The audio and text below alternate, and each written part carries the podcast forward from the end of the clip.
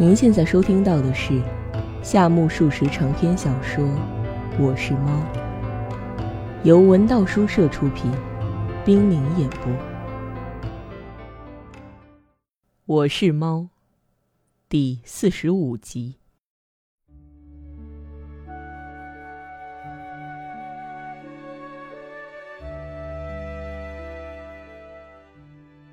弥亭先生，这种学说我彻底反对。东风君这时啪的一声，用手心拍着膝盖，以破釜沉舟的语调说：“依我看，世界上什么最珍贵？再也没有比得上爱与美了。多亏这二者，才使我们有了慰藉，生活美好，得到了幸福。多亏这二者，才使我们的情操优美，品格圣洁，同情心纯净。因此，我们不论生在什么时候、什么地方。”都不能忘记这二者。二者一旦降临人间，爱就化身为夫妻关系，美就分身为诗歌与音乐。因此，我想，只要人类还生存在地球上，夫妻与艺术便绝不会消亡。如果不至于消亡，那当然很好。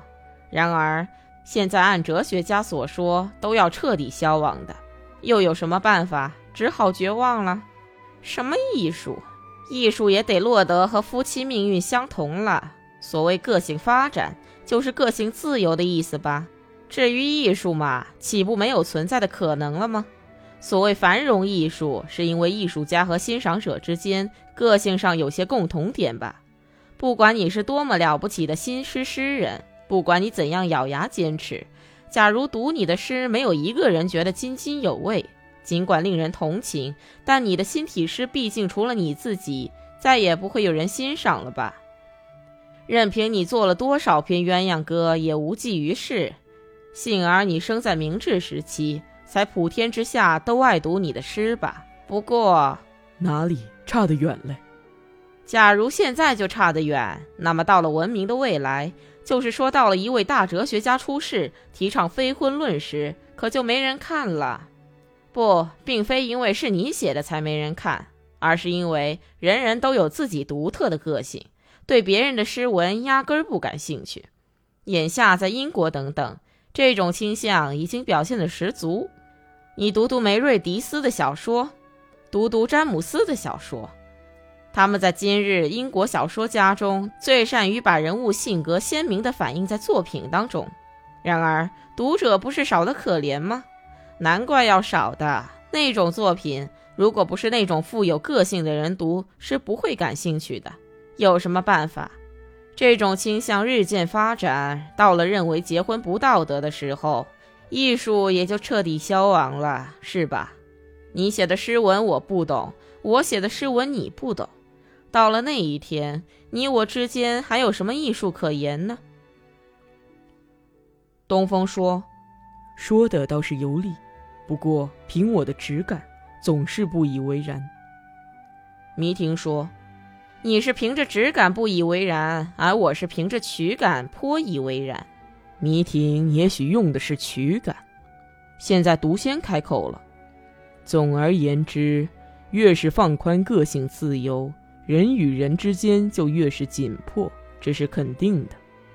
尼采之所以抛出超人哲学。”就是因为这种紧迫感无处排遣，不得已才化身于哲学的。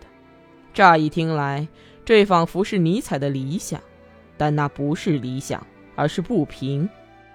喘息在个性得到发展的十九世纪，连对邻居都轻易不敢放心大胆的睡个好觉，因此那位老兄才豁了出去，胡说八道起来。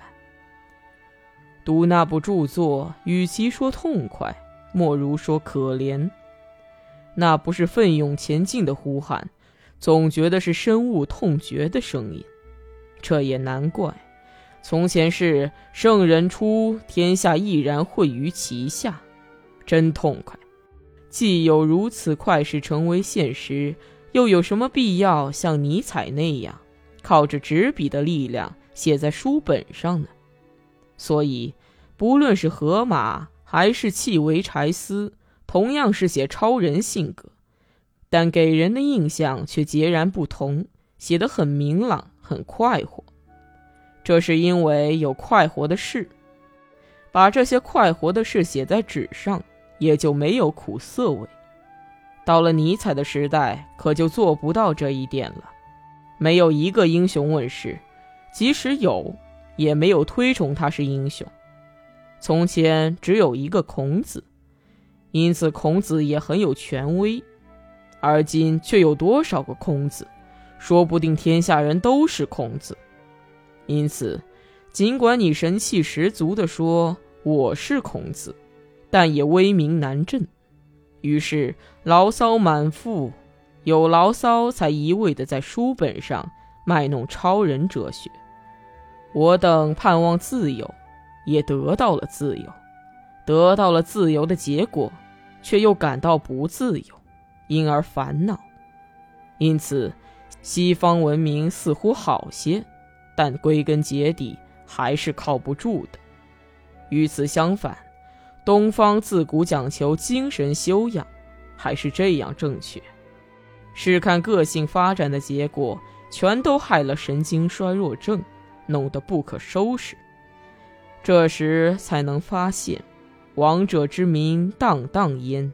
这句话的真正价值，才能醒悟到“无为而治”这句话不可轻误。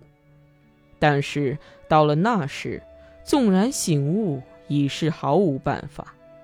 宛如酒精中毒以后才明白：啊，若是不喝酒，多好。韩月说：“各位说的大部分似乎是厌世哲学，但是我这个人真怪。”装了满耳朵，却没有半点反应，这是怎么回事？迷婷立刻对他说明：“那是因为你娶了老婆嘛。”这时，主人突然说起这么一番话：“娶了老婆就认为女人真好，这是天大的错误。为了供你们参考，我念几句有趣的文字给你们听，都好好听着。”说着，他拿起早已从书房带来的一本古书。说：“这是一本古书，但是从那个年月起，就对女人的恶德了如指掌。”韩月一听说：“啊，惊人！那是什么时候的书？”作者名叫托马斯·纳西，是十六世纪的著作。越说越惊人了。那时候，那时候就已经有人咒骂我的老婆了，咒骂了各种女人，其中也一定包括你的妻子。所以你就听下去吧。我听，太幸运了。书中说，首先应该介绍一下自古以来贤人哲士们的女性观。注意，都在听吗？东风说：“都在听呢，连我这个光棍也在听呢。”主人读道：“亚里士多德说，既然女子为尤物。”则娶大女不如娶小女，因小尤物总比大尤物为患少也。迷婷问：“韩越君的妻子是大女还是小女？”属于大尤物之类哟。迷婷笑起来：“哈哈，这本书有意思。喂，往下念。”有人问：“何为最大奇迹？”贤者答曰：“贞妇。”所谓贤者是谁？没有署名，反正一定是个被女人甩了的贤者。其次出来个蒂欧根尼，有人问因何时娶妻，他回答说：青年还早，老年则迟。这位先生是在酒桶里思索的吧？毕达哥拉斯说：天下可畏者三，曰火，曰水，曰女人。希腊的哲学家们竟然出乎意料地说了些豁达的话呢。依我说，天下一切都不足惧，入火而不焚，落水而不溺。毒仙只说到这里便词穷了。迷婷充当援兵，给他补充说：“见色而不迷。”主人迅速接着谈下去。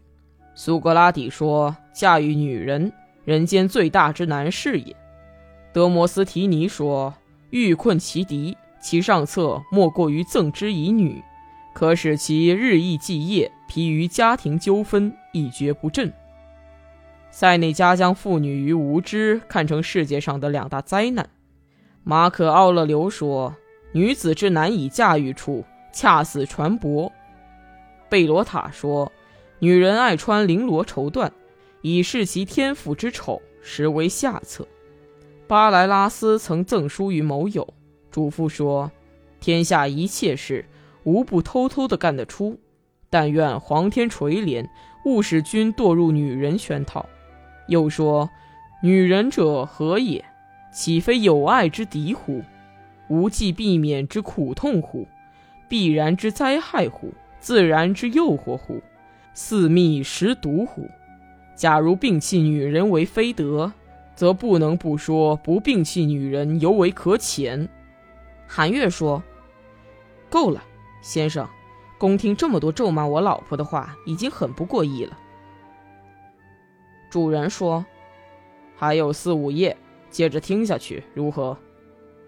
迷婷开玩笑说：“大致念念算了，已经是夫人快回来的时辰了。”这时，忽听夫人在饭厅里呼喊女仆：“阿青，阿青！”迷婷说：“这下子坏了，喂，夫人在家呢。”嘿嘿，主人笑着说：“管他呢。”嫂夫人，嫂夫人，什么功夫回来的？饭厅里悄然无声，没人答话。夫人，刚才念的文章你听见了吗？嗯，依然没人答话。刚才念的不是你那口子的想法，是十六世纪纳西的学说。你放心好了。不懂啊，夫人远远的回答，冷冰冰的。韩月咯咯的笑着，迷婷也无所顾忌的笑了起来。我也不懂，对不起了啊！哈哈哈。这时房门哗啦一声拉开，有人既不知会一声，也不客气，就响起了沉重的脚步声。接着把客厅的纸门粗暴的一开，原来是多多梁三平的一张脸在门口出现。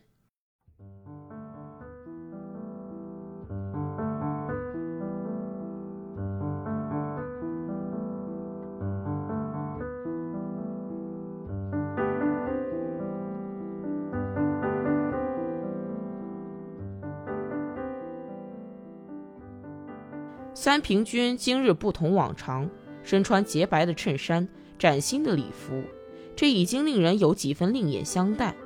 何况他右手还沉甸甸地拎着用绳绑的四瓶啤酒，往木松鱼旁一放，并不打招呼，扑通一声坐下，而且两腿伸开，简直一副非凡的武士风度。先生近来胃病好些了吗？这样总是闷在家里行吗？三平说。看不出是好是坏，主人说：“我虽然没说，可是面色不佳呀，老师的脸色发黄呢。近来正好钓鱼，从品川租一条小船呢。上个星期天我曾去过，钓了些什么？什么也没钓上来。钓不上来也有意思吗？”三平毫不客气地指着在场所有的人说。告诉你吧，杨武浩然之气呀！怎么样？你去钓过鱼吗？钓鱼可太有意思了，在广阔的海面上驾一叶扁舟，四处飘荡。迷婷搭话说：“而我啊，很想在小小的海面上架起一条大船，自由飘荡呢。”韩月说：“既然垂钓，不钓上些金鱼或是人鱼，那就没意思了。”三平说：“能钓上那些东西吗？文学家缺乏常识哟。我可不是文学家，是吗？那你是干什么的？像我这样的实业家，最重要的是常识。老师，近来我的常识极大的丰富起来了，还得说在那个地方，近朱者赤，自然而然就被熏陶成这样，成了什么样？”就拿抽烟来说吧，抽朝日牌、福岛牌香烟，那就掉价了。说着，他抽出一支金纸烟嘴的埃及香烟，美美的吸了起来。主人问：“你有那么多钱胡花吗？”三平说：“钱倒是没有，不过立刻就会有的。一抽上这种烟，信誉可就大大提高了。比起韩月君磨破玻璃球来，信誉来得更舒服、更便当，不费多大劲儿，堪称轻便信誉哟。”迷婷对韩月说罢，韩月一时无言以对。这当三平说：“您就是韩月先生吗？到底没有当上博士吗？因为您没有当上博士，所以我就要了。指的是博士，不是金田家的小姐。说实话，我觉得很不好意思。不过对方一再求我娶了她吧，娶了她吧，终于这才下决心要她。不过我觉得对不起韩月先生。”正心里不安呢，请不必介意。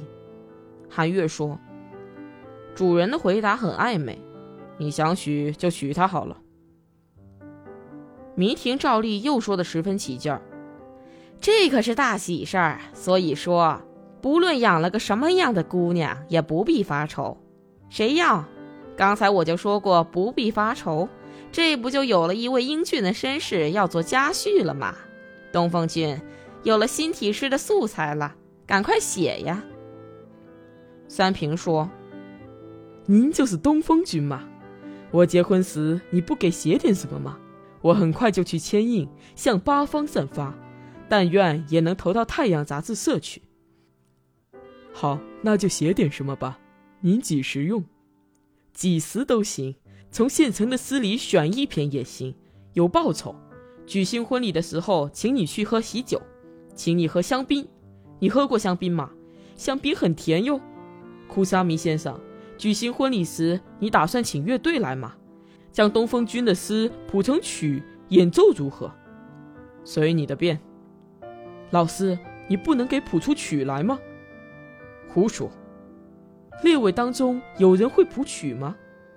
迷婷说：“落榜的快婿候选人韩月君可是个小提琴高手哟。”好好求求他，不过只是香槟，恐怕他不会答应的。虽说都是香槟，四五元钱一瓶的不好喝，我请人喝的可不是那种便宜货。您就给我谱一曲行吗？韩月说：“好的，谱吧。即使给我喝两角钱一瓶的，我也谱。如果不便，白谱也行。不能白白的求你，我会报答你的。”如果不喜欢香槟，这玩意儿行吗？三平说着，从上衣暗兜里掏出四八张照片，纷纷扔在床席上。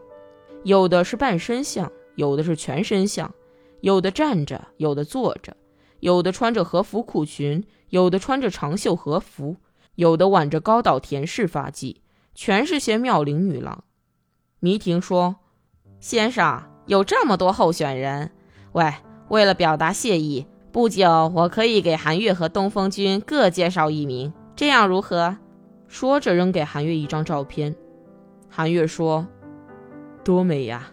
求您一定费心周旋。这个也美吧？”三平又扔过去一张。这个也美，请一定代为周旋。哪一个？哪一个都行。你可真多情，先生。这位是博士的侄女啊。是吗？三平自言自语：“这一位性格特别温柔，年龄也好，现在才十七八岁。如果娶她，有上千元的陪嫁金呢。这一位是县长的小姐。”韩月说：“我都娶到家，不行吗？”三平说：“都要，这可太贪了。你是一夫多妻主义者吗？”那倒不是，可我是个肉食论者。主人大声申斥道：“爱什么主义就什么主义，把你那套赶快收起来，不好吗？”三平说：“那么一个也不要。”他边催问，边将照片一张张的装进衣袋里。主人问：“那啤酒是怎么回事？”三平说：“是我带来的礼品，为了提前祝贺，我在路口的酒馆买来的，请干一杯吧。主人拍拍手，叫来了女仆，起了瓶塞。主人、迷婷、毒仙、寒月、东风这五位毕恭毕敬地捧起酒杯，祝贺三平君的艳福。三平似乎非常高兴地说：“我邀请今天在座的各位都参加我的婚礼，都肯赏光吗？我想会赏光的吧。”主人立刻回答说：“我免了。”为什么？这可是我一生当中只有一次的大礼呀！你不去吗？有点不通人情哟。不是不通人情，可我不去。没有衣服嘛，短褂、裤裙总还是有的吧？先生，偶尔见见世面还是好的呀。给你介绍些名家。爱男从命，那会治好胃病的呀。胃病不好也没关系。既然如此顽固，也就不能勉强。哎，您怎么样？肯赏光吗？迷婷说：“我呀，一定去。如果可能，还巴不得当个媒人呢。香槟酒巡闹春宵，怎么样？媒人是铃木藤，不错。我心想也会是他的，这太遗憾了，但也没有办法。若有两个媒人，太多了吧？就算是个小人物，也要出席的嘛。您意下如何？”毒仙说：“我呀，一竿风月闲生计，人钓白萍红了间。说些什么？是唐诗选里的吗？我也不知道是什么。不知道，难缠。寒月金会闪光的吧？老交情嘛。一定出席。如果错过良机，听不到乐队演奏我做的曲子，那就太遗憾了。”就是嘛，东风君，你呢？我呀，很想出席，在你夫妻面前朗诵我的新诗。那太高兴了，先生，我有生以来也没有这么高兴过，所以再喝一杯啤酒。于是他把自己买来的啤酒咕嘟嘟喝了起来，喝得满脸通红。